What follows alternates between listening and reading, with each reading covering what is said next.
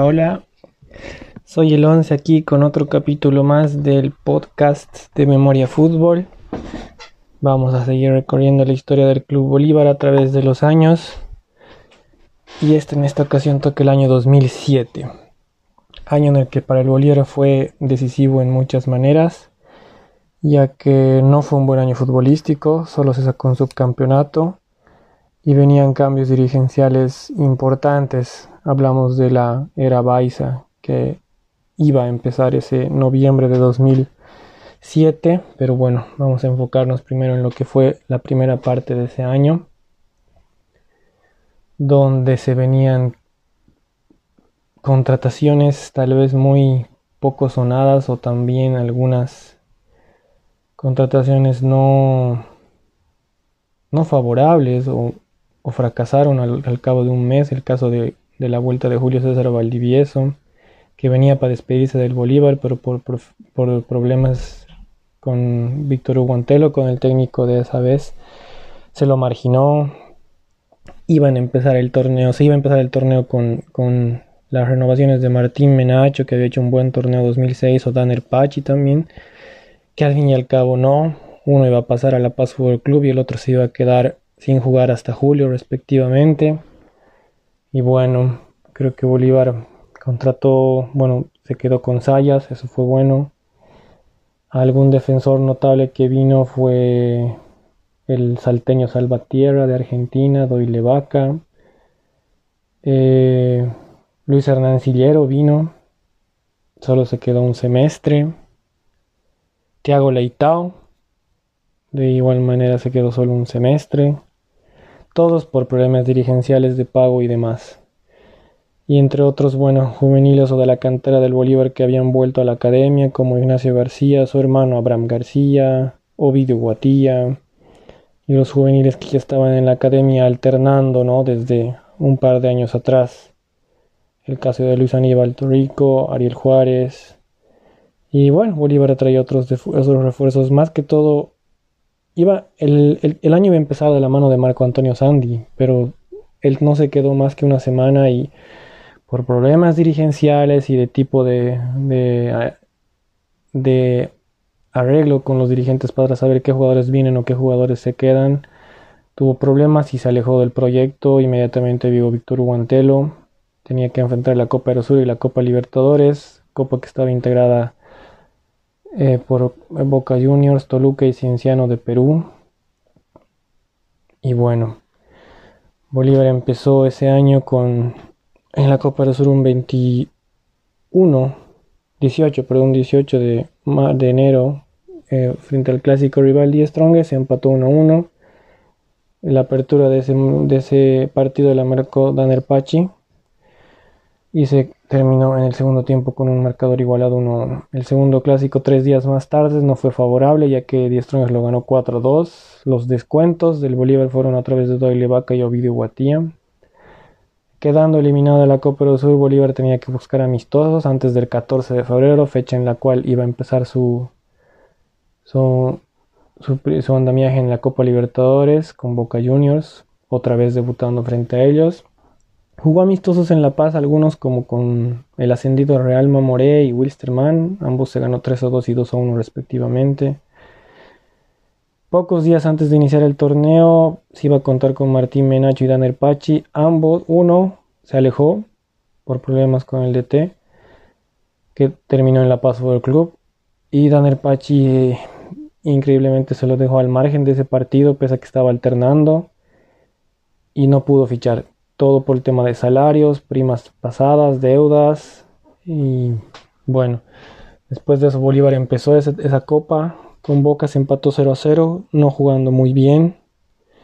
Era el debut en ese año también, bueno, su segundo año en, liga, pero a una edad muy, si se puede decir, muy avanzada, ¿no? Para Carlos Saucedo, el caballo, hoy jugador de Real Santa Cruz, 41 años uno de los máximos goleadores del fútbol boliviano con más de 230 goles, si no me equivoco. Está cuarto en toda la tabla general, después de Tucho Antelo, José Alfredo Castillo y Juan Carlos Sánchez. Y esas veces venía de Oriente Carlos Saucedo, tras haber jugado un buen año. y era igual una, un fichaje de Víctor Hugo Antelo y bueno, se esperaba un rendimiento acorde al club en esos años. Así empezaba el Bolívar, se tenía que buscar más otros partidos, eh, no se los encontró porque el torneo iba a empezar eh, recién el, la primera semana de marzo. Y Bolívar jugó su segundo partido frente al Toluca en México. Eh, increíblemente tras un buen comienzo se dio la vuelta el marcador de 1 a 0 que se perdía desde el minuto 2 y a través de un cabezazo de Biglianti y una aparición de Siliero tras un error defensivo del equipo mexicano se dio la vuelta y se ganó 2 a 1. Victoria importantísima del Bolívar, era la quinta, la séptima victoria en condición de sexta, perdón, sexta victoria en condición de visita en, en copas internacionales se tenía cuatro puntos hasta ahí y parecía que se podía avanzar en ese grupo tan difícil ese año. Bueno, Bolívar aún no empezaba su participación en, liga, se suspendió la primera fecha con Real Mamoré y se venía un partido de visita en, Cusco contra el Cienciano. Lamentablemente desastroso resultó al final de 5-1, pero se empezó ganando 1-0 con gol de Adalberto Cuellar, delantero que venía del la U de Sucre. Él mismo hizo chocar el balón al, palo en el segundo tiempo, pudiendo hacer el 2 a 0 y cerrar el partido, pero desde ahí vino un bajón. No se sabe, no, yo, yo sinceramente no sé si fue por el, eh, planteamiento de Víctor Guantelo o errores defensivos, pero sí fue, fueron minutos desastrosos que apenas empató el partido después de ese, de ese travesaño, de ese palo se vino el 1 a 1, el 2 a 1, el 3 a 1 y lamentablemente se terminó con un 5 a 1. Sí empezaba el Bolívar días más tarde, el 11 de, marzo, se perdió 3 a 2 contra Universitario de Sucre en La Paz. Eh, lamentablemente hasta ahí el Bolívar iba en picada, no, no se sabe decir qué, qué estaba pasando con el club, si era el DT, si eran los jugadores. Los, únicos, los descuentos fueron marcados por Luis Sillero, debutante en el Bolívar. Eh, tres días más tarde se jugó el partido con Real Mamoré en, en Trinidad. Se empató 1 a 1, gol y debut de Carlos Saucedo en ese partido. La tercera fecha la jugó de visita contra Wisterman, se perdió 1 a 0. La cuarta fecha contra Die Strong, su primer clásico de ese año, se empató 1 a 1. El único tanto fue marcado por Carlos Saucedo. Y se venía la revancha con el Cinciano de Perú. Eh, en La Paz, donde un partido muy, muy trabado, no se jugó mal, pero otra vez desde ahí eh, los errores defensivos pesaron en el club. Los dos tantos del Bolívar los marcó Thiago Leitao.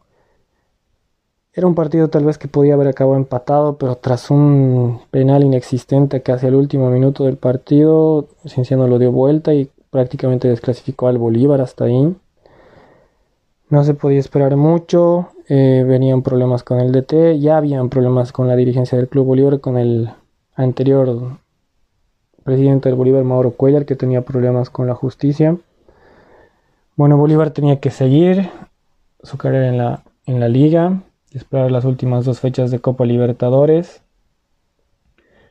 Repasando los jugadores y numeraciones más importantes hasta ahí, eh, con la 1 seguía Joel Sayas, Diego Salvatierra el defensor con la 2, 3 Doyle Vaca, 4 Carlitos Camacho, 5 Carlos Tordoya, otro defensor nacional que se ocupaba al CUP, 6 Leonel Reyes, 7 Adalberto Cuellar, 8 Gabriel Viglianti, 9 Tiago Leitao, 10 quedó vacío ya que Julio Valdivieso solo vistió la camiseta del Bolívar hasta el 13 de marzo, fecha en la cual después del debut de la primera fecha se alejó por problemas con Víctor Hugo 11 Luis Hernancillero, 12 Carlos Lampe, había venido de, del interior a reforzar el Bolívar muy jovencito aquellas veces con solo 20 años.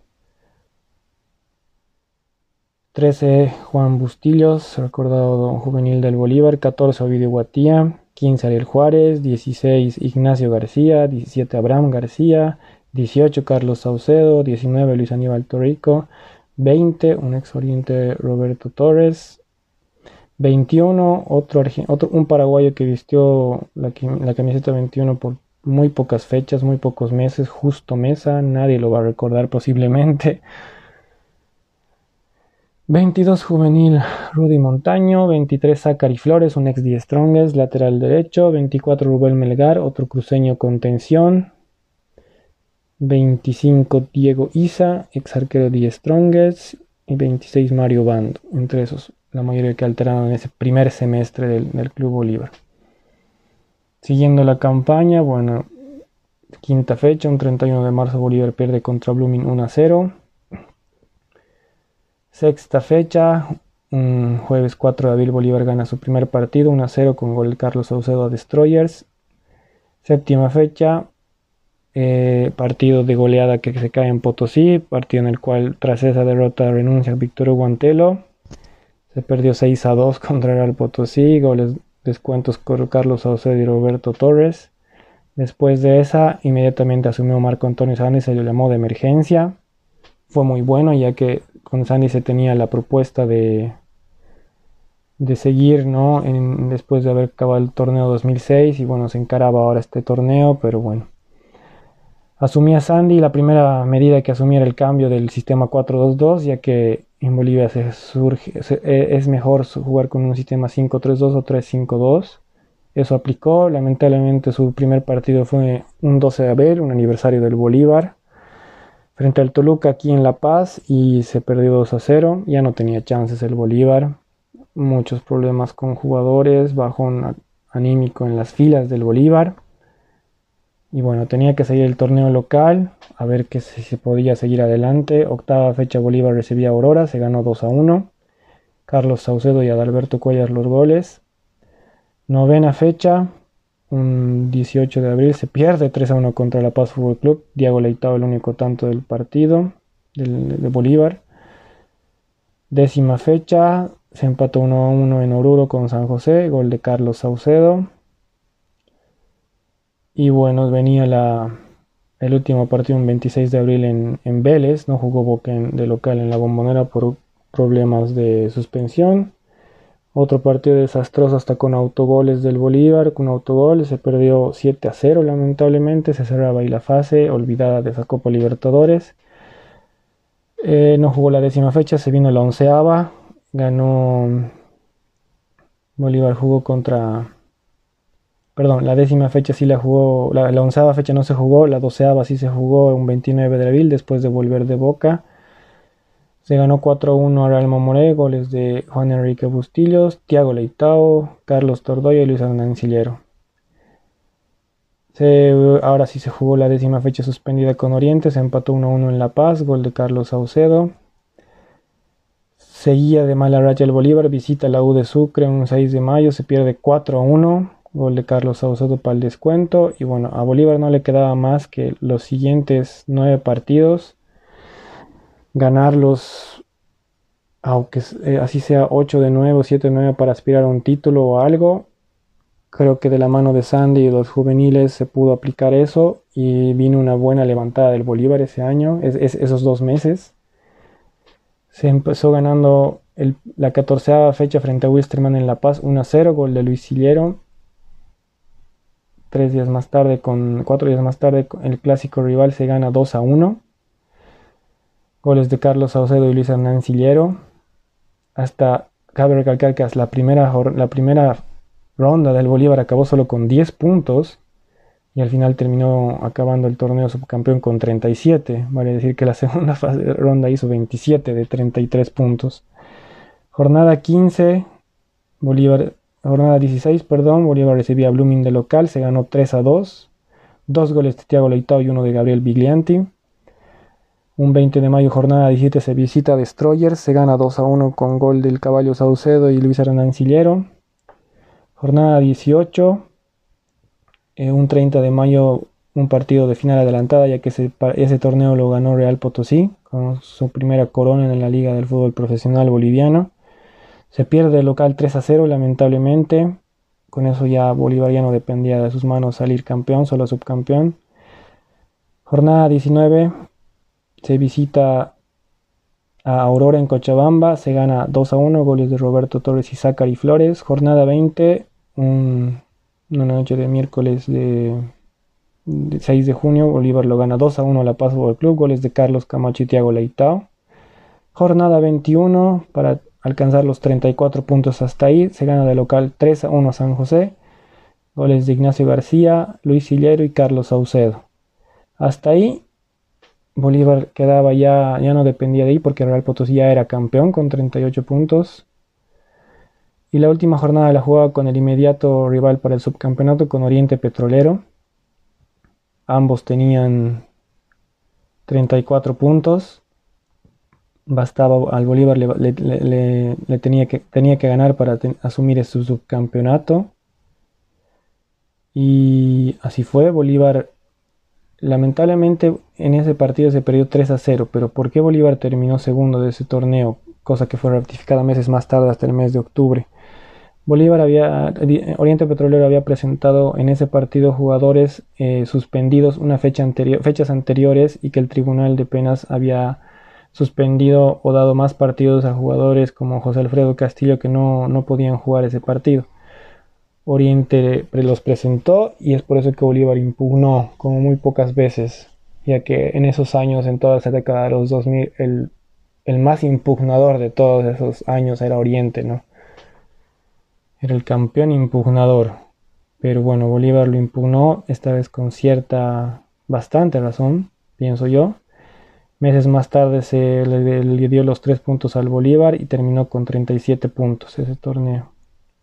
Marcó 32 goles el Bolívar, recibió 37 y con ese subcampeonato clasificaba a la Copa Sudamericana del siguiente año.